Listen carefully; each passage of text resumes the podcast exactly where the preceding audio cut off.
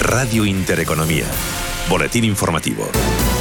¿Qué tal están? Muy buenas tardes. El precio de la luz va a bajar mañana hasta los 226,21 euros el megavatio, aunque eso sí va a seguir siendo el sábado más caro de la historia. Ya saben que por norma general el precio de la electricidad en el mercado mayorista suele bajar por ese efecto del fin de semana. Y después de aprobarse los presupuestos generales del Estado para el próximo año, la ministra de Hacienda, María Jesús Montero, ha asegurado que contemplan estas cuentas holgura suficiente para mantener algunas medidas que abaraten el recibo de la luz, como por ejemplo la suspensión de la parte fiscal de la factura. Aunque eso sí, Montero espera que para entonces los precios de la electricidad hayan bajado gracias también a medidas que apruebe la Comisión Europea para hacer frente a esta situación contempla holgura suficiente tanto en la parte de ingresos como en la parte de gastos por si fuera necesario, que espero que no, volver a suspender la parte fiscal de la luz. Yo espero que para entonces todas las medidas que se van poniendo en marcha y el llamamiento que hemos hecho a nivel internacional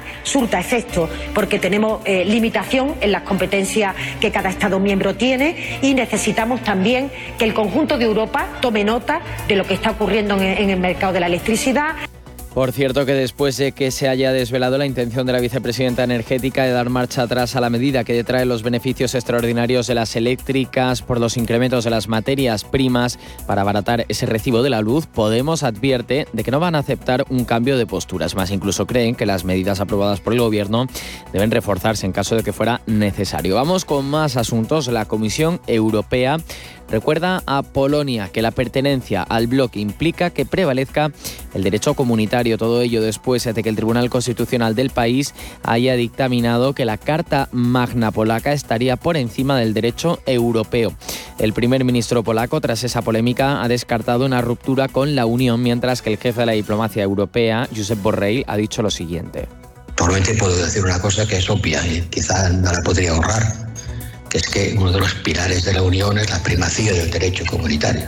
Y en los mercados financieros, las bolsas de todo el mundo aguardan al dato de empleo del mes de septiembre de la primera economía del mundo. Se espera que Estados Unidos sume 500.000 nuevos empleados para el mercado de trabajo, con la tasa de paro reduciéndose y con los salarios subiendo. Datos que de confirmarse podrían ratificar la decisión de la Reserva Federal de iniciar un proceso de retirada de estímulos a partir del mes de noviembre. Sobre este asunto ha hablado aquí en Radio Intereconomía Jesús Sánchez Quiñones, que es el director general de Renta 4 Banco que se espera una subida y una recuperación y una reducción de la tasa de paro, aunque previsiblemente seguirá habiendo aumentos por encima del 4% en los salarios y si esto se confirma es compatible con el anuncio de la Reserva Federal de que en la próxima reunión del 3 de noviembre anuncie ya que va a comprar menos de deuda. Los mercados en el viejo continente a la espera de ese dato operan con signo mixto, con tímidos avances, con el IBEX de vuelta al terreno positivo, avanzando un 0,24% hasta los 8.984,5 puntos. Parece que se consolidan las subidas para el selectivo español que ha marcado máximos intradía en los 9.008 puntos y podría cerrar esta jornada con subidas en caso de que no sacuda al mercado ese dato de empleo de Estados Unidos. Resto de plazas europeas, como decimos, con subidas para Milán y para Londres, que apenas se revaloriza 8 centésimas, y con caídas muy tímidas, eso sí, para París, abajo dos décimas, el DAX, eh, que se deja tan solo un 0,10%, y el Eurostock, que, que pierde un 0,16%. De vuelta al selectivo español, lo mejor en tiempo real se lo lleva la tecnológica Amadeus que sube un 2,29%. Le sigue Indra de cerca, un 85% en negativo. Siguen siendo 11 las cotizadas con Siemens a la gamesa, con Siemens Gamesa, queríamos decir, a la cabeza, eso sí, recortando un 2,96%. Otras noticias. Pedro Sánchez despide a la ejecutiva que le ha acompañado en el PSOE durante los últimos cuatro años desde que volviera a convertirse en secretario general de la formación tras vencer en las primarias a la socialista Susana Díaz. Ese fin de semana va a celebrar el PSOE un congreso en Valencia para el que se espera una auténtica renovación en los cargos del partido. Tras la última reunión de la actual ejecutiva esta mañana, la todavía presidenta del PSOE, Cristina Narbona, ha querido tener unas palabras de agradecimiento. Muchísimas gracias a todos Gracias también por la atención durante estos cuatro años eh, de presidencia de la Comisión Ejecutiva Federal, que en estos momentos llegan al final. Veremos después del Congreso Federal cómo quedan las cosas. Así ponemos punto y final a este boletín informativo. Ya saben, les dejamos con la programación habitual de esta casa. La información volverá puntual a esa sintonía dentro de poco menos de una hora.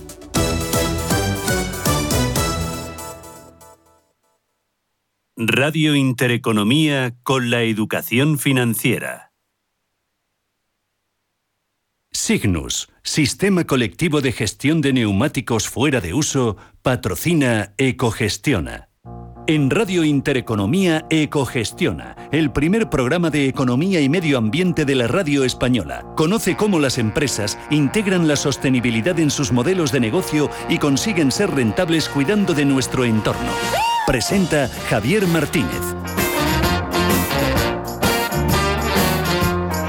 Muy buenas tardes y bienvenidos a Ecogestiona, el programa donde teñimos de verde la economía y la hacemos rentable en nuestros bolsillos y sostenible al medio ambiente. Programa de este viernes celebramos los 20 años de existencia de SIGRE, el Sistema Integrado de Gestión del Medicamento. El punto SIGRE es ya conocido y habitual en cada una de las más de 22.000 farmacias que existen en España, pero queremos conocer mucho más sobre este sistema. ¿Por qué es tan importante llevar los medicamentos caducados o las cajas y blister vacíos al SIGRE de la farmacia? ¿Cómo funciona la planta de tratamiento posterior? ¿Qué daño ambiental evitamos? ¿Cómo se logra la economía circular? En la gestión del medicamento a través de SIGRE. De todo ello hablaremos este viernes con Juan Carlos Mampaso, director general de SIGRE, y Diego Revuelta, gerente en Castilla y León de la Dirección de Medio Ambiente de Ferrovial Servicios España. Allí es donde está la planta de tratamiento de estos medicamentos.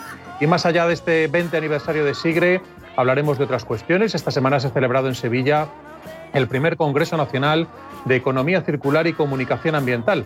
Hablaremos con Cristina Cáceres, directora técnica del Congreso, para que nos cuente lo más destacado de un encuentro que ha reunido a los más, destacados expertos nacionales e internacionales. Y si les hablamos antes también del 20 aniversario de SIGRE, también queremos celebrar hoy el décimo aniversario de unos compañeros de profesión, la revista ETIC, que cumple una década analizando y reflexionando los problemas y retos que tenemos como sociedad. Y entrevistaremos a Pablo Blázquez, que es fundador y editor de una revista que ya es referencia mundial en el campo de la ciencia, el humanismo, la educación, la revolución digital o la transición ecológica. Tendremos también a nuestros colaboradores habituales. Iniciamos el programa con la revista Energías Renovables. Su director Antonio Barrero nos contará, a raíz del nombramiento del socialista Antonio Miguel Carmona como vicepresidente de Iberdrola, las tradicionales puertas giratorias que existen entre los políticos y las empresas energéticas.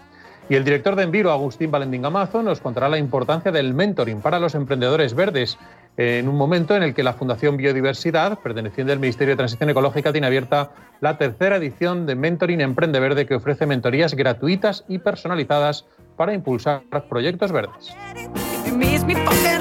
Y como siempre, finalizaremos el programa con Beatriz Fernández, que nos traerá la agenda de ocio ambiental para el fin de semana. Con Manuel Miguel Barderas en la parte técnica y quien les habla, Javier Martínez Molina, en la dirección. Hasta las 3 de la tarde, Economía y Medio Ambiente en Radio Intereconomía. Comenzamos. Gesternova Energía, referente en la comercialización de electricidad de origen 100% renovable con más de 15 años de experiencia, les ofrece la noticia con energía de la semana una noticia con energía de la semana que nos presenta la revista Energías Renovables. Hablamos con su redactor jefe, Antonio Barrero. Antonio, buenas tardes. Hola, buenas tardes, Javier.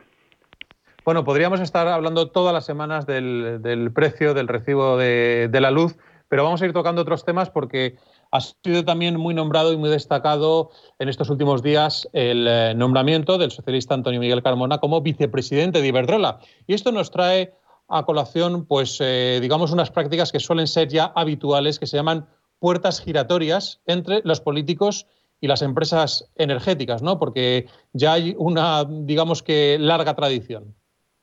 Sí, sí, sí, sí. Antonio Miguel Carmona es simplemente el enésimo ejemplo de, puertas giratorias, el enésimo. Vamos a hacer un repaso, si te parece, siquiera sea breve, por la historia de las puertas giratorias en el sector energético nacional, que es más larga de lo que nos creemos y, más controvertida. Mira, vamos a empezar, por ejemplo, por Endesa, que quizás ha sido víctima más que ninguna otra de las puertas giratorias. Endesa, que son unas siglas que significan Empresa Nacional de Electricidad Sociedad Anónima, fue creada en 1944 por el Instituto Nacional de Industria y fue una empresa pública española durante más de 50 años. En 1994, 50 años después de su fundación, el Estado español controlaba el 67% del capital, es decir, dos de cada tres acciones. Pues bien, solo cuatro años después, en 1998, la empresa ya era privada. En medio, la victoria en las urnas en 1996 de Aznar Rato y compañía y la mano del fundador de Alianza Popular y diputado del PP, Rodolfo Martín Villa, que llegaría a la compañía, llegaría a Endesa a principios de 1997. Llegaría entonces mayoritariamente pública Endesa de la mano de Aznar para abandonarla ya completamente privatizada en 2002. Había comenzado a privatizarla Felipe González en 1988 y había concluido su privatización José María Aznar 15 años después. Hoy, tras la privatización emprendida por González y finiquitada por Aznar, Endesa pertenece al grupo italiano Enel, Ahora mismo Enel, la compañía italiana Enel, es la propietaria de Endesa, de la antaño empresa pública española. Y se da la paradójica circunstancia de que el principal accionista de Enel es el Ministerio de Economía y Finanzas de Italia. O sea que se podría decir que Endesa sigue siendo una empresa pública, una empresa estatal, pero del Estado italiano. Y aquí vamos a las puertas giratorias. Por el camino, en esa transición que ha recorrido Endesa desde ser empresa española hasta ser empresa italiana, en ese viaje han sido protagonistas muchos políticos de puerta fácil, de puerta giratoria. Voy a empezar por Manuel Pizarro, principal artífice de la venta de Endesa a Enel, presidente de la compañía eléctrica española Endesa hasta 2007, ficha en 2008 por el Partido Popular y es presentado oficialmente como número dos en las listas del PP por la circunscripción de Madrid. Famoso, seguro que muchos de tus oyentes lo recuerdan, Javier, famoso sería su debate televisivo con Pedro Solves. Ambos aspiraban a convertirse en ministros de Economía. Ganó aquellas elecciones el PSOE de Zapatero, su gobierno duró tres años y cuando la crisis se lo llevó por delante, Solves buscó consuelo en una cierta empresa eléctrica, en el la compañía italiana propietaria de Endesa. Elena Salgado, ministra del último gobierno de Zapatero, también acabaría a sueldo de Enel, o más concretamente de Chilectra, empresa filial de Endesa, que es propiedad del grupo italiano. O sea, que los dos partidos que privatizaron Endesa, el PSOE y el PP, acabaron colocando a muchos de sus altos cargos en Endesa. Te voy a hablar de otro... que has buscado, por ejemplo, sería Enagas, ¿no? Eso es, eso es. Enagas es otro ejemplo paradigmático. Es tal la nómina de políticos que han acabado en esta empresa que casi solo vamos a dar nombres. Bueno, para empezar, Enagas es el principal transportista de gas natural de España y el gestor técnico del sistema gasista, una empresa prácticamente sin competencia. Y ahora vamos a los nombres porque, porque son muchos y muy reconocidos. El presidente ejecutivo de Enagas es Antonio Jardén, que ocupó varios cargos públicos con Felipe González, con el que asumiría incluso la Secretaría General de Comunicaciones. El consejero delegado de Enagas es Marcelino Oreja, eurodiputado por el Partido Popular a principios de siglo, entre 2002 y 2004. Consejeros y, consejeras de Enagas a día de hoy son Isabel Tocino, que fue ministra de Medio Ambiente en el primer gobierno Aznar, Antonio Hernández Mancha, que fue presidente de Alianza Popular, José Blanco, que fue ministro de Fomento con Zapatero, Ana Palacio, ministra de Asuntos Exteriores con el PP, y José Montilla, ministro de Industria con Zapatero. De gas natural vamos a poner tres ejemplos. Por la compañía primero conocida como Gas Natural, luego llamada Gas Natural Fenosa, y ahora denominada Natursi, han pasado, por ejemplo, el ex presidente del gobierno Felipe González, el ex vicepresidente del gobierno y ministro de Defensa, también socialista, Narcís Serra, y la ex ministra socialista de Ciencia e Innovación, ministra con Zapatero, Cristina Garmendia. Vamos, que la creencia del Partido Socialista por el gas es más que acusada. Y querías acabar con Iberdrola. Eso es, eso es. Vamos, vamos a acabar por, por donde empezamos, con Iberdrola. Y aquí vamos a volver a quedarnos en la simple nomenclatura, porque la relación de altos cargos políticos que han acabado prestando sus servicios a esta compañía también es poco menos que inacabable. Fernando Becker, consejero de Economía y Hacienda de la Junta de Castilla y León por el Partido Popular, director de Recursos Corporativos en Iberdrola. Manuel Amigo, que ocupó prácticamente todas las consejerías imaginables de la Junta de Extremadura con el PSOE de Juan Carlos Rodríguez Ibarra, consejero de Iberdrola. Manuel Marín, presidente del Congreso con el PSOE, luego presidente de la Fundación Iberdrola. Ángela Cebes, ministro de Administraciones Públicas con José María Aznar, hoy consejero de Iberdrola y miembro además de la Comisión de Nombramientos de la compañía. Y por fin, y acabo como empecé o como empezaste tú, Javier, Manuel Antonio Carmona. No es el primero, me temo que no va a ser el último. Pues desde luego, poco, poco que añadir a esta lista, esta recopilación, este trabajo que has realizado, pues por haber eh, esa relación directa que hay entre las empresas energéticas y los políticos eh, eh, fundamentalmente de, PP y de PSOE. Pues muchísimas gracias, Antonio, por traernos este, esta información a, Ecogestiona. Que pases buen fin de semana. un placer, Javier. Un abrazo fuerte a ti y a todos tus oyentes. Un abrazo. Gesternova Energía, referente en la comercialización de electricidad de origen 100% renovable con más de 15 años de experiencia, les ha ofrecido la noticia con energía de la semana. Pues seguimos adelante con el programa y lo hacemos hablando de emprendimiento verde, como siempre, con nuestro colaborador Agustín Valentín Gamazo, director de Enviro. Agustín, buenas tardes. Hola Javier, buenas tardes, encantado de estar con vosotros. ¿Qué tal? Muy buenas. Bueno, hoy nos querías hablar de algo muy concreto como es el mentoring eh, que reciben eh, los emprendedores, los emprendedores eh, ahora mismo sobre todo los de Emprende Verde, porque está abierta la tercera edición de ese mentoring Emprende Verde que ofrece la Fundación Biodiversidad, ¿no? Pues sí, Javier, hemos hablado muchas veces ¿no? en esta sección sobre la importancia del mentoring, de asesorarse por buenos profesionales y bueno, desde Enviro tenemos la verdad que, el, orgullo de poder dirigir eh, este programa de mentoring desde que está mm, impulsado de la Fundación Biodiversidad, ¿no? desde la red Emprende Verde del programa Emplea Verde.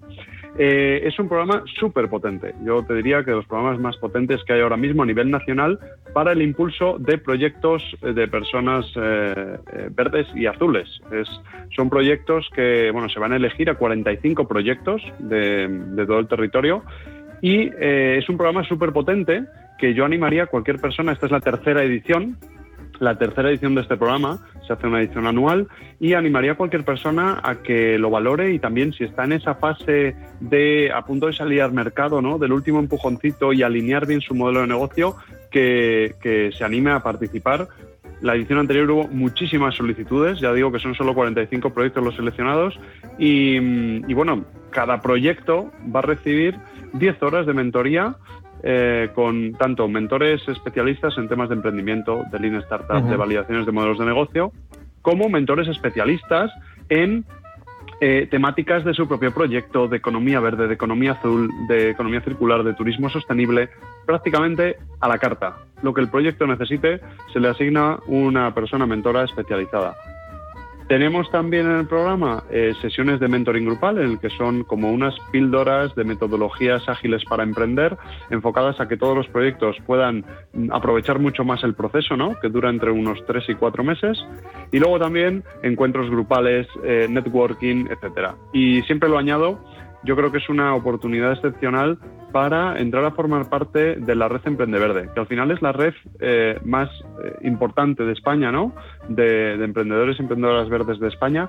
Y yo creo que los contactos que se obtienen, conocer a profesionales y ya eh, la parte práctica de cómo ayuda a los proyectos, bueno, sinceramente, o sea, a mí me hubiera encantado en los inicios de emprender haber podido contar con un programa como este y ahora la verdad que es un lujo poder tenerlo y animar a todo el mundo que se presente porque ya digo, es una eh, acción gratuita promovida por la Fundación Biodiversidad desde la Red Emprende Verde y yo creo que es una oportunidad única. Y bueno, también pues habría miles de testimonios ¿no? de todas las personas que han pasado por aquí, que, que muchas están en la web y animar a que, la gente lo eche un vistazo y, se apunte. Es súper fácil. Em, termino, Javier, diciéndote un poco la web, ¿no? Para, ver dónde se pueden inscribir y eh, tener más información, que es muy fácil. Es mentoring.emprendeverde.es.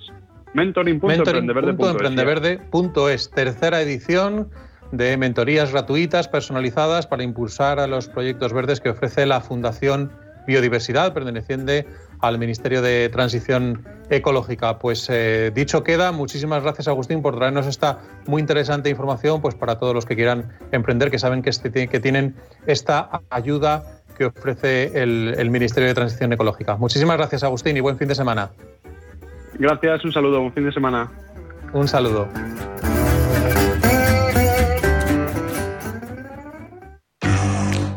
En Signus hacemos girar la rueda para ti. Convertimos tus neumáticos fuera de uso en materia prima o en nuevos productos. Somos una organización sin ánimo de lucro que lleva desde 2005 garantizando la recogida gratuita de neumáticos en cualquier taller de España, así como su correcta gestión ambiental. Nos movemos de acuerdo a los principios de la economía circular y nos comprometemos contigo y con toda la sociedad para garantizar un entorno sostenible. En Signus, circulamos hacia el futuro. ¿Te apuntas?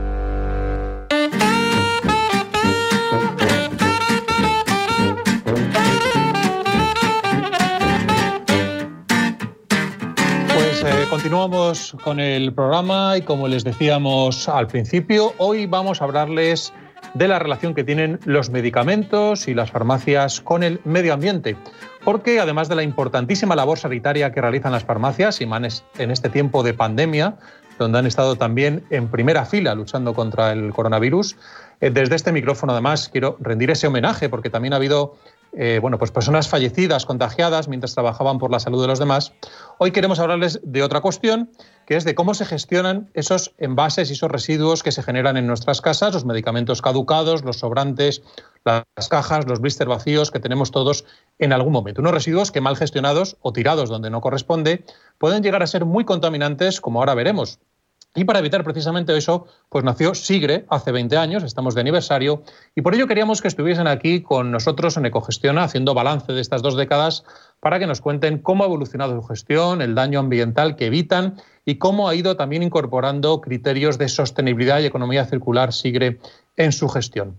Sigre que también a través de Ferrovial Servicios cuenta en Valladolid con una planta de clasificación de envases y residuos que es referencia mundial para optimizar precisamente el, material de estos envases recuperados. Bueno, pues de las actividades de SIGRE y del funcionamiento de esa planta vamos a hablar hoy con, eh, ya tenemos al otro lado del teléfono, a Juan Carlos Mampaso, que es director general de SIGRE. Juan Carlos, buenas tardes, bienvenido. Hola, buenas, buenas tardes, muchas gracias. Y también está con nosotros Diego Revuelta, que es gerente en Castilla y León de la Dirección de Medio Ambiente de Ferrovial Servicios España, y es ahí precisamente en Tudeladero, en Valladolid, donde está la planta de tratamiento de estos eh, restos residuos de medicamentos. Diego, buenas tardes, bienvenido también. Hola, buenas tardes, Javier. ¿Qué tal? Muchas gracias. ¿Qué tal? Muy buenas.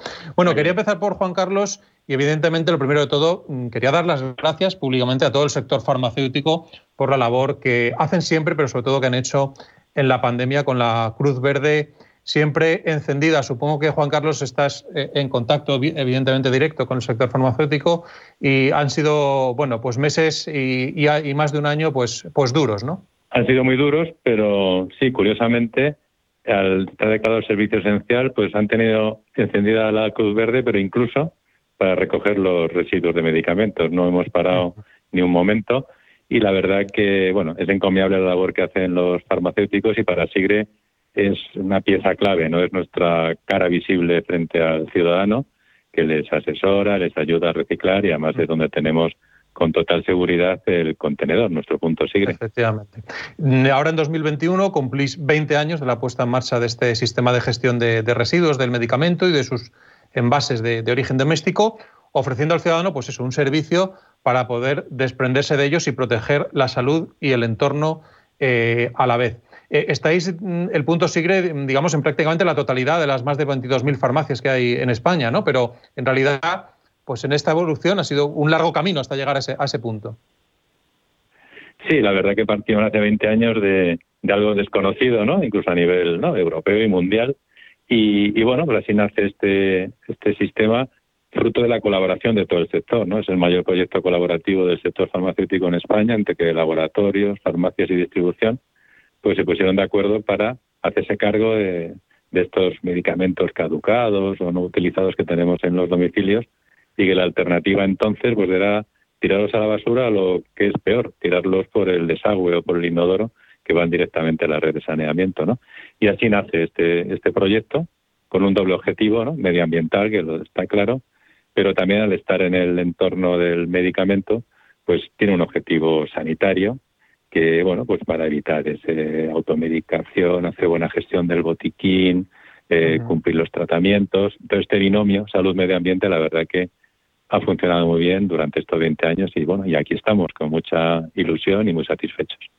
Como decías, evitan daños ambientales importantes al no tirarlos eh, a la basura o no tirarlos al inodoro, que eso acaba al final esos medicamentos eh, en las aguas. Eh, vamos un poquito por, el orden que, hace el medicamento. Una vez que nosotros lo llevamos al punto SIGRE, tenéis, bueno, aprovecháis las rutas de suministro de esos medicamentos de las distintas distribuidoras que van a las farmacias, que dejan medicamentos, pero a la vez se llevan los que están dentro del punto SIGRE, ¿no? Y retiran los residuos. Exactamente, también ahí fuimos pioneros ¿no? en la aplicación de lo que se llama la logística inversa, que es aprovechar por justo el camino de, que llevan para la dispensación y venta de medicamentos, pues aprovechar el, camino contrario. Entonces, eh, a las farmacias a diario, al menos una vez al día, que normalmente van más de, incluso en cualquier pueblo ¿no? de toda la geografía española, acude la distribución farmacéutica pues, a llevar los medicamentos nuevos y puede retirar la bolsa con los residuos que esté llena con lo cual pues tenemos asegurada la recogida. En ese caso se lo almacenan en unos contenedores ahí en sus instalaciones y con esto, claro, como aprovechan el mismo vehículo, pues bueno, ahorramos al año unas 1.400 toneladas de, CO2, que yo creo que es una contribución muy muy importante, ¿no? Y ya es de los almacenes de la distribución donde ya el gestor de residuos lo recoge periódicamente para llevarlo a esa única planta que tenemos que, como bien decías, pues es referencia mundial y pionera. Y ahí vamos, Diego, a esa planta de clasificación de envases y residuos de, medicamentos que es pionera y, bueno, creo que referencia mundial, ¿no? Por, por el grado eh, de automatización que tiene y por los altos porcentajes de reciclado que consigue, ¿no? Así es. Sí, esta, esta planta es, única de, su tipología y, bueno, y aparte eh, todo lo que es el proceso de clasificación está diseñado exclusivamente para, para este tipo de, residuos, que es el residuo de los medicamentos. A ver, también eh, se puede utilizar para residuos cosméticos y, bueno, de la industria cosmética y, perfumería, eh, pero eh, el diseño original pues para, es para el residuo, el residuo sigre. Entonces, bueno, el objetivo de la, de la, de la planta es pues clasificar todos los materiales que se pueden después reciclar. ¿Vale? Entonces, los envases de medicamentos, como todos sabemos, pues bueno, pues están fabricados, ¿no? De, papel cartón, de distintos tipos de plástico, de vidrio, de metal también. Y bueno, y esta planta pues cuenta con eh, equipos específicos eh, para la recuperación de, esos materiales. Todo se hace de manera automática, y es cierto que existen dos puntos de, bueno, que son puntos de calidad ¿no? donde bueno pues eh, se supervisa eh, pues con, personal de la planta porque bueno estos eh, residuos pues también va con algunos impropios que tenemos que eliminar de la línea y que después también se gestiona con bueno pues con su vía su vía habitual ¿no? claro porque entiendo que vosotros os llegan pues desde blister con, con medicamentos caducados hasta blister vacío, yo no sé, o sea, se van vaciando cada uno el contenido, luego se destruyen, ¿cómo, cómo es el proceso? Sí, bueno, nosotros separamos en la planta, de hecho, hasta 25 fracciones distintas. Eh, cuando hablamos de fracciones, pues hablamos desde lo que son materiales eh, totalmente reciclables, ¿no? Y después, pues también algunos impropios, ¿no? Porque, bueno, al final en la bolsa de residuos SIGRE, pues eh, nos llegan radiografías, nos llegan también pequeños equipos eh, eléctricos y electrónicos, ¿no? Como pueden ser los glucómetros, nos, llegan productos biosanitarios, etcétera, que bueno, que eso hay que retirarlo eh, y después gestionarlo de manera adecuada. ¿Vale? Claro, cuando habla de impropios, por ejemplo, eh, Juan Carlos, ¿hay alguna excepción que de, de, restos que no se deben introducir dentro del SIGRE? Y estoy pensando en las jeringuillas con restos biológicos, por ejemplo. ¿Qué debe hacer un ciudadano con algo que no se debe introducir en el SIGRE? Sí, eh, bueno, eso, sigue, como digo, especializados en medicamentos. Todo lo que sea medicamento con su envase, pues tiene que mm. ir al punto C, ya sea líquido, sólido, pastillas, pomadas, viales, jarabes, ¿no? Todo eso sí. Incluso, como bien decías tú, es muy importante que lleven los envases vacíos. Cuando terminas un medicamento, pues también tu blister, tu pastilla, tu aerosol, incluso con su cajita, que luego nos facilita también la separación. Entonces, ¿qué es lo que no debe llevar? Pues cosas que a lo mejor se adquieren en la farmacia o que piensas, ¿no? Que, que se pueden tratar en Sigre y que nos dificulta, como bien decía Diego, todo el proceso, primero por seguridad en manipulación, como pueden ser cortantes o punzantes, pero luego en todo el proceso automático que tenemos en la planta. Eh, excepción, por ejemplo, las agujas no deben ir al punto sigre, por supuesto, ni jeringuillas, ni material de cura, ni no, ni ningún, ni los glucómetros, como decía Diego. eh, la única excepción es cuando forma parte intrínseca del envase. hay, por ejemplo, lo que llaman las jeringas precargadas, ¿no? Para temas a lo mejor pues, de diabetes o de otros tipos de, de enfermedades. Pero entonces, si la aguja no se puede separar físicamente, bueno, pues se le pone su capuchón y se va al punto sigre. Pero, digamos, todos estos, eh, digamos, productos sanitarios y elementos auxiliares al medicamento no deben ir al punto sigre. Entonces, generalmente va o bien al punto limpio, si hay, eh, si está preparado, o en el peor de los casos, como decíamos, con las mascarillas y los test de, de antígenos y los guantes, al contenedor gris, a la fracción de, de restos. De donde... Vale, lo digo porque es tan importante saber lo que tiene que ir al sigre como lo que no tiene que ir, que evidentemente, pues si hay una jeringuilla o un resto tal, pues que vaya al punto limpio al, al orgánico. Muchas veces, eh, otra duda que tengo, en las bolsas del, del sigre que los ciudadanos metemos en, en, en el punto sigre, eh, mezclamos todo, caducados, sobrantes, blister vacíos. No sé si eh, estaría bien, incluso nosotros desde casa, hacer una selección previa para que cuando vayamos al punto sigre, en una bolsa, por ejemplo, metamos solo los blister vacíos y en otra solo medicamentos caducados. ¿Eso facilitaría las cosas? Eh, lo digo también, Diego, por, a, a, a la llegada a la planta. No, no hace falta. O sea, no, no hace falta porque nosotros eh, en la planta, de hecho, bueno, pues hay equipos específicos, por ejemplo, para eh, retirar ¿no? el, el, lo que es el contenido líquido o el contenido sólido, que en este caso serían las pastillas, uh, de los blisters eh, de manera automática. O sea, nosotros no retiramos una a una las pastillas como es, como es obvio, ¿no? Ni, uh -huh. ni, ni manualmente, sino que en el caso concreto de los blisters, nosotros tenemos un equipo de, por ejemplo, para primero sacar ese blister de la caja para después poder separar eh, mediante un separador óptico lo que es el cartón y el, y el papel del prospecto, ¿vale? Pero después ese blister, una vez separado, también tenemos un equipo específico que lo que hace es desemblistar eh, esas pastillas para obtener lo que es el blister, que, bueno, que al final es un material compuesto de, plástico y, aluminio, pues vaya por otra vía. Porque como es obvio, eh, los medicamentos, tanto líquidos como eh, sólidos, no se pueden, no se pueden reciclar ni reutilizar ni nada. Eso al final, eh, aprovechando el poder energético que tiene eh, esos residuos, eh, fabricamos en la planta un, un, un, CDR, que es un combustible derivado de residuos, que después llevamos a cementera o bien a una planta de generación de energía eléctrica. ¿vale? O sea que es todo, todo lo que contiene el, el, la bolsa la bolsa Sigre, pues por un lado hay más de un, un 37% se puede recuperar con materiales reciclables y, y, bueno y la otra parte que no se puede aprovechar pues se, se, valoriza energéticamente y bueno pues también le damos una, una utilidad.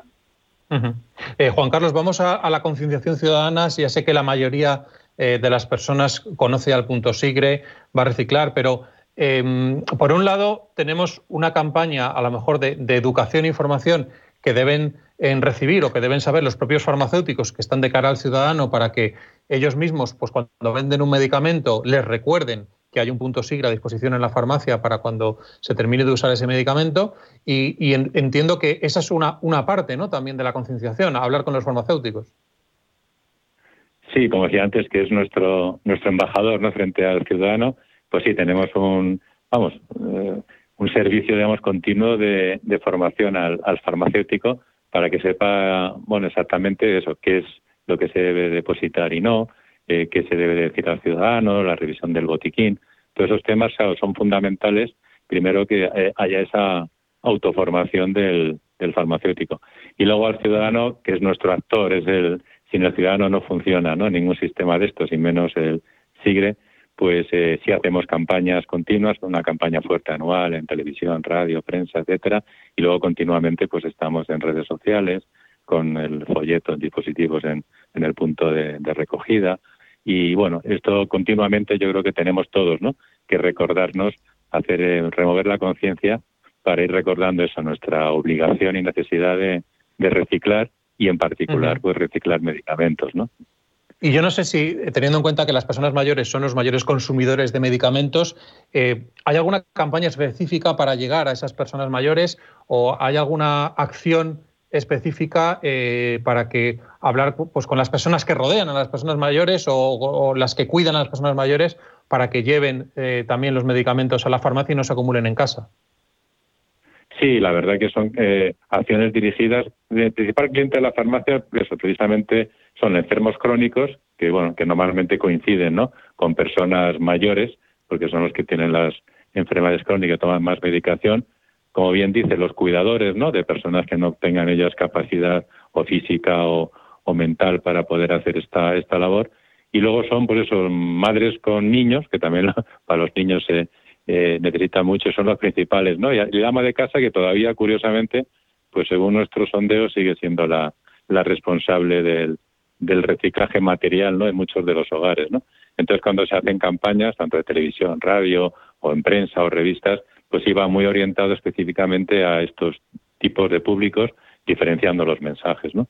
Pero la verdad que, curiosamente, las personas mayores son las más concienciadas y las que mejor responden. ¿no? Y bueno, hay que dejar claro, porque alguna vez sí que se hace alguna consulta en, la farmacia, que SIGRE no es donación de medicamentos de, mire, yo ya me he tomado esto, me sobran estos cuantos, lo pongo en el punto SIGRE, porque un medicamento, una vez que ya está en un domicilio, ya digamos que la cadena de custodio se ha perdido y, y ya es imposible reutilizar. O sea, que el punto SIGRE no es un sitio donde vayamos a donar medicamentos. Eso que quede claro, ¿no? Que quede muy claro, sí, la verdad que lo primero que se nos ocurre es, uy, qué pena esto, porque siempre valoramos mucho el medicamento, por eso también que luego podemos decir lo que no es nada bueno eso de acumular y guardar medicamentos en el botiquín. Pero claro, primero que decimos, uy, qué pena, vamos a si se aprovecha, ¿no? Pues sí, como bien decías, la Organización Mundial de la Salud ya cuando nosotros empezábamos, 2000-2001, ya emitió unas directrices muy claras y muy severas precisamente por eso. Cualquier medicamento que ha salido del circuito farmacéutico y que un ciudadano o un paciente lo quiere retornar a la farmacia, está totalmente desaconsejado, incluso prohibido ya en nuestra legislación. ¿Y por qué? Porque, bueno, porque nunca, eso, no sabes si, ¿no? Eh, incluso puede contagiar, cómo ha estado guardado, si ha estado cerca del calor o no, y luego va a pasar eso, que eh, los prospectos están en idiomas diferentes, llegan a países medicamentos que no necesitas. Es, usando así esta terminología popular, es peor el remedio que la enfermedad, ¿no? Entonces, todo lo que sea para el tercer mundo, por favor, eso, pues medicamentos nuevos como tomamos nosotros, controlados, y bien hay muchas ONGs y organizaciones que se dedican a esto, pues mejor contribuir con ellos y todo lo que tengamos en casa al punto sigue a destruirlo, que es nuestra obligación. Y volvemos al terreno medioambiental porque hemos estado hablando de la importancia pues, de no tirar evidentemente los medicamentos ni a la basura orgánica ni, ni, al, ni al inodoro para no contaminar las aguas, pero hay mucho más porque desde SIGRE pues, tenéis planes de prevención y ecodiseño eh, para los envases de los medicamentos, eh, tenéis eh, procesos también de logística inversa, como decías antes, para el ahorro de muchas toneladas anuales de CO2. Quería, bueno, aunque sea unas pinceladas de, de, las acciones más destacadas que tenéis para, para ir, digamos, en, ese, en esa transición hacia, hacia un envase más sostenible y, y, un proceso pues que se asemeje más hacia, hacia lo que queremos que es la economía circular. Sí, de eso ya, digamos, también llevamos mucho tiempo trabajando en lo que bueno, llamamos ecodiseño, ¿no? Es una labor que no se ve tanto, ¿no? Ante el público, yo creo que sí vamos viendo que a lo mejor los envases, las cajitas pues, son más pequeñas o el material es, es eh, hemos cambiado material para que sea más reciclable, ocupe menos, sea más ecológico. Entonces, digamos, estos son unos planes que organiza SIGRE, eh, son objetivos que comprometemos frente a la Administración y en estos 20 años los laboratorios van aplicando estas iniciativas y estas medidas y como resultado la verdad que es bastante espectacular porque hemos reducido un 25% el peso de los envases de los medicamentos desde que del año 2001 que comenzamos y hoy día uno de cada tres medicamentos que eh, tenemos en la farmacia ha tenido alguna iniciativa medioambiental, ¿no? Entonces eso es muy importante en cuanto respecta al, al envase, ¿no? Luego ya también digamos que cada vez se va introduciendo más en lo que es en la investigación y diseño de los medicamentos, ¿no? Ahora mismo las vacunas o cualquier medicamento nuevo que salga, digamos, si hay una parte de estudios, ¿no? De impacto ambiental para compaginar ¿no? los beneficios, digamos, sobre salud y el medio ambiente y ver. Entonces, todo eso está muy controlado, muy estudiado y, bueno, cada vez hay más preocupación en ese tema para que los medicamentos que consumamos pues causen el menor impacto ambiental. Y Diego, por último, también supongo que en la planta de tratamiento que hay eh, que tenéis ahí en, Tudela de, Duero eh, y, además, eh, bueno, dentro de la Dirección de Medio Ambiente de Ferrovial Servicios, que es a la, que perteneces, pues tenéis muy en cuenta los criterios de sostenibilidad también en la, gestión última del residuo de medicamento, ¿no? Exactamente, sí. Nosotros trabajamos pues con, con recicladores y bueno, con gestores de residuos eh, que bueno que al final pues tienen toda su autorización ambiental integrada, su autorización de gestor eh, y bueno y al final pues eh, bueno y aparte también están homologados por, por, SIGRE, ¿no? Le hacemos auditorías todos los años a, estos gestores pues para asegurarnos que, bueno pues que al final la materia que retiramos los materiales que retiramos son correctamente reciclados y, y aquellos impropios que comentamos anteriormente que que, nos llegan ¿no? con el residuo pues son gestionados de, de, manera correcta ¿no? y siempre pues siguiendo la prevalencia ¿no? del reciclado, valorización energética y, por último eliminación, ¿no? que, en el caso de esta planta pues no, pues no hay. Pues Juan Carlos Mampaso, director general de Sigre, felicidades por supuesto por este 20 aniversario y por llegar ya con el punto Sigre a las más de 22.000 farmacias que existen en España y por esas campañas de comunicación y de concienciación que seguís haciendo para que ningún medicamento usado, caducado, eh, se, quede, se quede en las casas y pueda ir finalmente al, punto Sigre para evitar eh, daños ambientales si, no se gestiona correctamente y se tirase al inodoro o al, o a la basura. Así que muchísimas gracias y gracias también a, Diego Revuelta, gerente en Castilla y León de la Dirección de Medio Ambiente de Ferrovial Servicios España, también pues por esa planta de tratamiento que es eh, bueno pues una de las referencias mundiales para tratar el medicamento usado y que ese residuo bueno pues se gestione correctamente y, no llegue a, contaminar y, respetemos la salud de todos y, también el cuidado del medio ambiente. Muchísimas gracias a los dos por participar en esta pequeña charla tertulia en Ecogestiona sobre las farmacias del medio ambiente. Pues gracias, por la discusión y esperamos a todos los oyentes en nuestro punto Sigre. Muchísimas gracias. 20 segundos para la publicidad y continuamos el programa y les vamos a hablar de un congreso de economía circular que ha tenido eh, lugar esta semana en Sevilla. En Signus hacemos girar la rueda para ti. Convertimos tus neumáticos fuera de uso en materia prima o en nuevos productos somos una organización sin ánimo de lucro que lleva desde 2005 garantizando la recogida gratuita de neumáticos en cualquier taller de España, así como su correcta gestión ambiental. Nos movemos de acuerdo a los principios de la economía circular y nos comprometemos contigo y con toda la sociedad para garantizar un entorno sostenible. En Signus, circulamos hacia el futuro. ¿Te apuntas?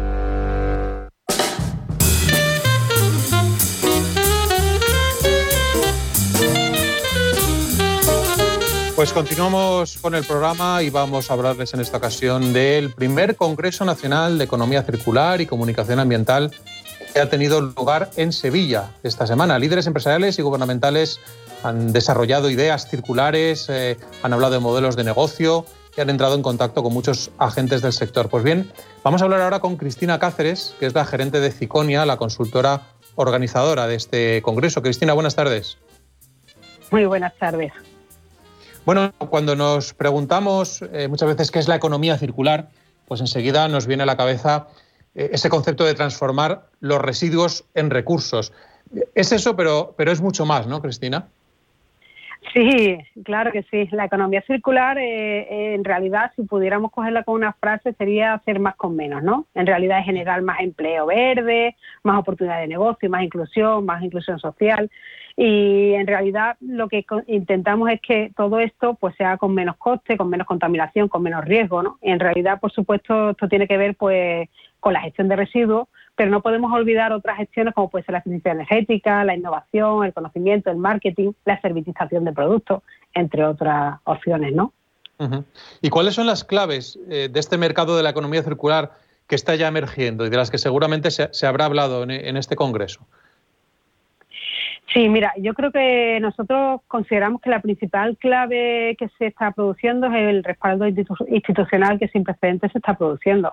Eh, tenemos en cuenta que la, Unión Europea ha liderado un impulso, está liderando ¿no? un impulso hacia nuevos materiales, hacia nuevos modelos de negocio y en todo tipo de sectores, no solo en la gestión de residuos, sino que estamos hablando también, por ejemplo, en el sector de la moda. ¿no? Se está haciendo muchísimas eh, ayudas ¿no? para que se introduzcan nuevas formas de negocio y nuevos materiales que disminuyan la contaminación y por tanto pues podamos tener mayor sostenibilidad. ¿no? Eh, el, el, Congreso también era de economía circular y comunicación ambiental. Quería saber un poquito cuáles son las claves del éxito en la comunicación de las estrategias y modelos de negocio circulares que tienen las empresas. Bueno, eh, nosotros consideramos que la clave del éxito de la comunicación no es hablar. Esto lo tenéis vosotros clarísimo y sino que lo que tenemos es que dar que hablar, ¿no? Eh, con propuestas innovadoras, con y para todo esto es fundamental el conocimiento. Todos podemos hablar de economía circular sobre las 3R, de hecho hay muchas empresas que han estado hablando de este, de este concepto y que siguen hablando de ella, pero que nosotros creemos realmente que las que van a dar un paso más allá van a ser las que hablen de las 10R, es decir, de este eh, criterio multi-R que tiene 9R y de la décima R, que es de la que hemos estado hablando en el Congreso, que es la de responsabilidad, ¿no? Y van a ser ellas realmente las que van a alcanzar la rentabilidad tanto económica, ambiental como social. ¿Y cómo nos estamos comportando los medios de comunicación sobre la economía circular? ¿Cuál es el papel y la visión que estamos eh, añadiendo al, esfuerzo de las empresas? Bueno, vosotros estáis, vosotros sois una parte clave. Al final, vosotros sois el engranaje entre eh, entre lo que es el, ciudadano, las empresas, las administraciones. Sin vosotros, en realidad no existe esta comunicación. El ciudadano debe de alcanzar o debe de encontrar una comunicación real y veraz a través vuestra. Sois vosotros realmente los que tenéis que comunicar al ciudadano las, iniciativas y las, y las realidades que se están produciendo por parte de, estas entidades, ¿no? O al menos así nosotros lo consideramos. Eh, con esta llegada de, la economía circular eh, de manera tan rápida y, tan amplia, también hay un poco de miedo en cuanto a que las empresas eh, puedan practicar eh, lo que hemos llamado antes greenwashing, circular washing, que, las empresas te anuncien que son más economía circular de lo que realmente son. Claro, ahí tenemos un grave problema y de hecho lo hemos estado hablando en este congreso. se ha hablado mucho de multi, multiplicidad ¿no? en cuanto a criterios de, de, qué es lo que estamos ofreciendo al ciudadano. ¿no? Es verdad que puede existir greenwashing, es verdad que existen greenwashing y que hay entidades que están lavando un poco su, sus productos o sus servicios no más de la cuenta. Pero el circular eh, washing también se puede ofrecer, pero ¿qué ocurre? Que consideramos que el, el, ciudadano cada vez tiene más información. Tenemos ciudadanos cada vez más responsables que tienen una que tienen un pequeño de una inquietud mayor que la que tenemos, bueno, la que hemos tenido, ¿no? Eh, antiguamente como sociedad y creo que ellos mm, quieren algo más, quieren un futuro mejor eh, y saben que pasa por aquí, ¿no? Y entonces yo creo que no nos van a dejar eh, crear este circular washing, ¿no? por parte de las empresas y administraciones. Ellos tienen mucho que decir, yo creo que en todo esto. En este programa hablamos mucho de economía circular, pero sobre todo vinculado al mundo del emprendimiento, emprendimiento que hace que una empresa ya desde el principio eh, sea economía circular. Pero ¿cómo encaran las grandes empresas ese reto de circularizar su, proceso de negocio? ¿Es ya algo integrado en la, estrategia de las organizaciones? Nosotros pensamos que sí, que en realidad las empresas eh, cada vez las están incluyendo más. De, de, hecho, hay muchísimas empresas que están incluyendo, bueno, el RCF ya existía desde hace ya varios años, pero sí que ahí estamos viendo cómo están apareciendo dentro de lo que, son las grandes empresas, incluso las pequeñas empresas o incluso los propios emprendedores, ¿no? Eh, están introduciendo una parte de su empresa que sería pues esta estos departamentos de economía circular que en realidad lo que están permitiendo es abrir nuevos modelos de negocio dentro de, las propias empresas, a tener una visión más eh, amplia de su, de su producto, ¿no? A través de, ese análisis de ciclo de vida, que, es como se le conoce ahora, o bueno, a, identificar realmente, eh, a pasar ¿no? de, de, residuos perdón, a recursos. ¿no? Hay muchas empresas que están visualizando posibles negocios a través de sus propios eh, residuos, ¿no? la, propia venta de esos residuos para que otros lo puedan utilizar, ¿no? que eso sería la base en la que nos podemos poner. Dime. Supongo que la, colaboración público-privada es fundamental también en este, en este sector, pero me gustaría saber cuáles son las, iniciativas más comunes que estáis detectando y de las que se habrán hablado en este Congreso, las que crees más necesarias en cuanto a establecer ya economía circular en este sector económico. Bueno, yo creo que en realidad la, principal que se nos viene a todos a la cabeza es la de incidir en la gestión de residuos, ¿no? Y creemos que esa es como la, la más básica y demás, pero sí que es verdad que nosotros, para nosotros, ¿no? Eh, cuando creamos o tuvimos la idea de este congreso, para nosotros la iniciativa más importante es la de la, capacitación. La capacitación de las personas que va a permitir realmente eh, visualizar eh, qué es economía circular, qué es lo que le permite y consideramos que de las iniciativas que más se están desarrollando ahora, van a ser la servitización de productos.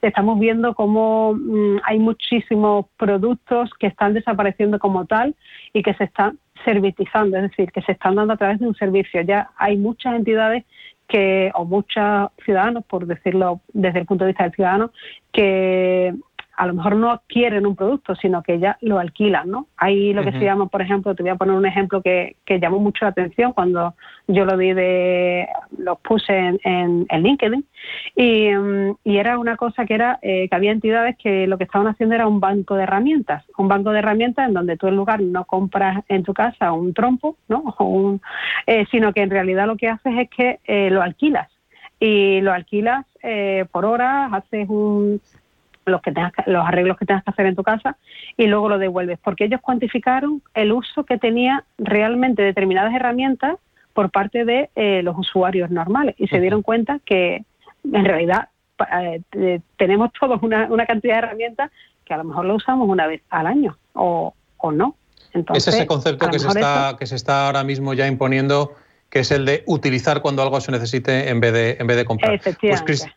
Cristina Cáceres, gerente de Ciconia, consultora organizadora de este primer Congreso Nacional de Economía Circular y Comunicación Ambiental que se ha celebrado esta semana en Sevilla. Muchísimas gracias por atendernos y bueno, pues que la economía circular siga, siga avanzando por el bien de todos. Pues muchísimas gracias a vosotros. Sí, tengo un, un te voy a contar un poco los datos que hemos obtenido porque estamos súper contentos con, lo que hemos eh, conseguido en este primer congreso. Hemos tenido más de 100 inscritos, más de 70 panelistas distintos y bueno, con esto hemos congregado a más de 100 entidades y profesionales ¿no? de ocho países distintos. Estamos muy contentos y agradecemos.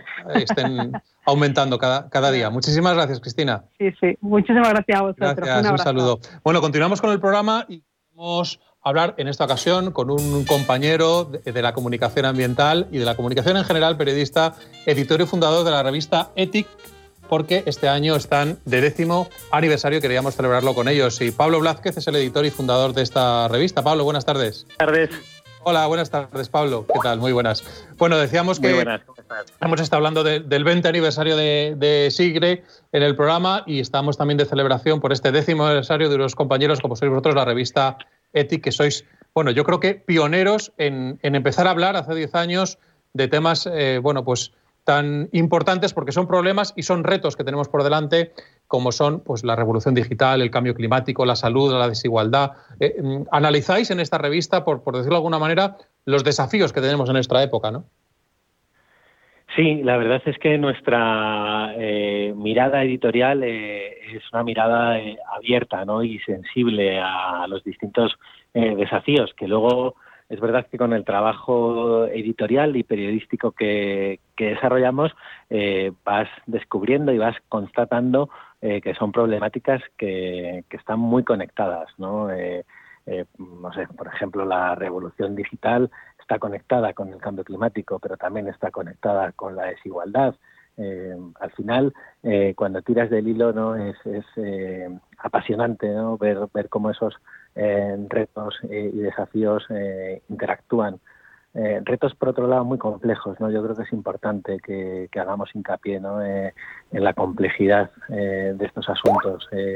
las soluciones simples, las soluciones de tintes populistas frente a problemas complejos no nos valen.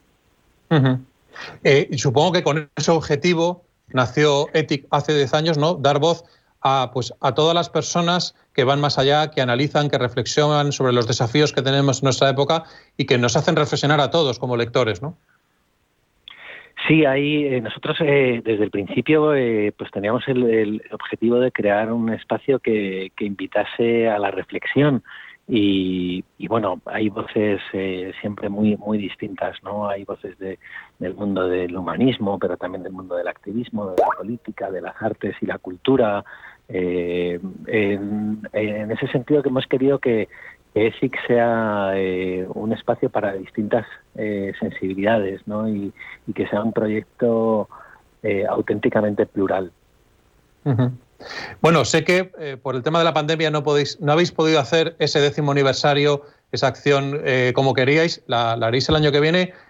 prometo daros más tiempo para hacer un especial sobre, sobre ese aniversario 10 más 1, 10 más que, que haréis. Pero bueno, está ahora mismo ya en la, en la calle, en, la web Ethic 50, el número 50 de la, de la revista, donde hay bueno, pues reportajes interesantes sobre cómo construir el futuro, eh, entrevistas pues, con Nadia Calviño, con la ministra, con Juan, Luis Arzuaga, por ejemplo, eh, entrevistas bueno, pues siempre muy, muy interesantes. Y Pablo, eh, volvemos a hablar más adelante y, espero, evidentemente, que, que cumplas muchos más como mínimo otros otros 10 más y que, aquí estamos también nosotros para contarlo. Muchísimas felicidades y a seguir con esa revista pionera.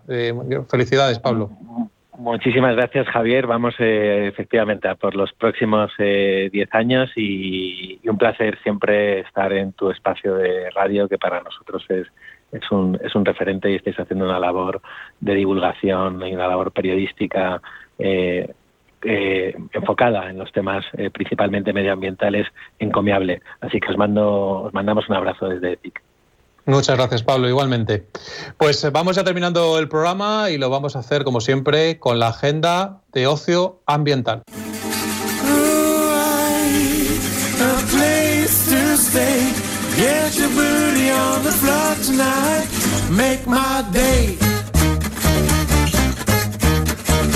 Pues eh, acabamos ya el programa, lo hacemos con esa agenda de ocio ambiental. Hoy se inaugura Ornitocil, la Feria de Turismo Ornitológico de Castilla y León, en Herradón de Pinares, en Ávila. Habrá talleres para todos los públicos, exhibiciones, charlas y rutas guiadas para la observación de la biodiversidad de la zona. También para realizar las compras del fin de semana podemos pasarnos este sábado por el Mercado Ecológico de Palencia, en su Plaza Mayor, el Mercado Artesano y Ecológico de Gijón o el Mercado de Cádiz. El sábado en Ataria, Victoria Gasteiz nos invita a un taller de iniciación a la micología en el que se impartirán las bases para poder identificar y diferenciar las principales especies de setas de nuestro entorno que podemos encontrarnos en temporada de otoño. Ese mismo día podemos apuntarnos a una actividad de voluntariado en Provoca Cantabria para la mejora de la cubierta vegetal de una zona restaurada en la marisma de la Son, lugar privilegiado para el avistamiento de aves invernales es necesario reservar en info arroba bosquesdecantabria.org. Y el domingo, el Centro de Educación Ambiental Polvoranca en Leganés organiza una ruta en bicicleta donde recorreremos el Arco Verde hasta Bosque Sur, una parte de la ruta circular que recorrerá toda la comunidad de Madrid para ciclistas a partir de seis años. Una agenda 12 ambiental que nos ha ofrecido el Instituto Superior de Medio Ambiente.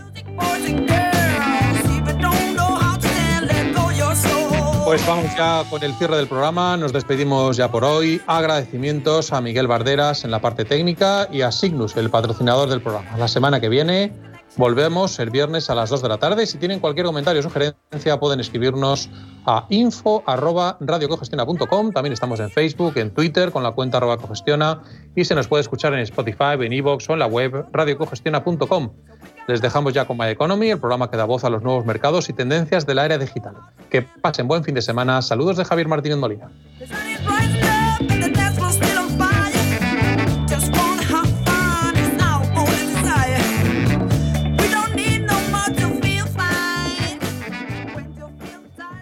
Radio Intereconomía con la educación financiera. Radio Intereconomía.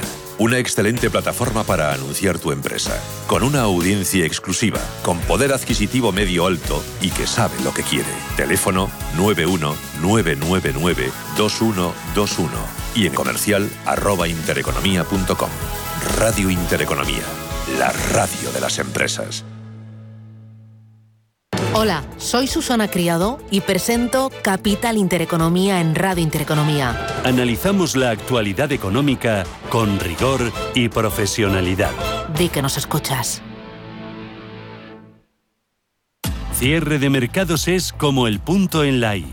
Un programa que deja las cosas en su sitio. Hola, te habla Javier García Viviani. A las 4 de la tarde comenzamos cierre de mercados en Radio Intereconomía. La mejor manera de estar informado de la actualidad económica. Di que nos escuchas. Hola, soy Gema González. En Radio Intereconomía hacemos cada día a las 8 de la tarde una visión global de la jornada. La programación de Radio Intereconomía estaría huérfana sin un programa como Visión Global. De 8 a 9 de la tarde, el resumen más completo de todo lo que ha sido noticia económica a lo largo de la jornada. Di que nos escuchas.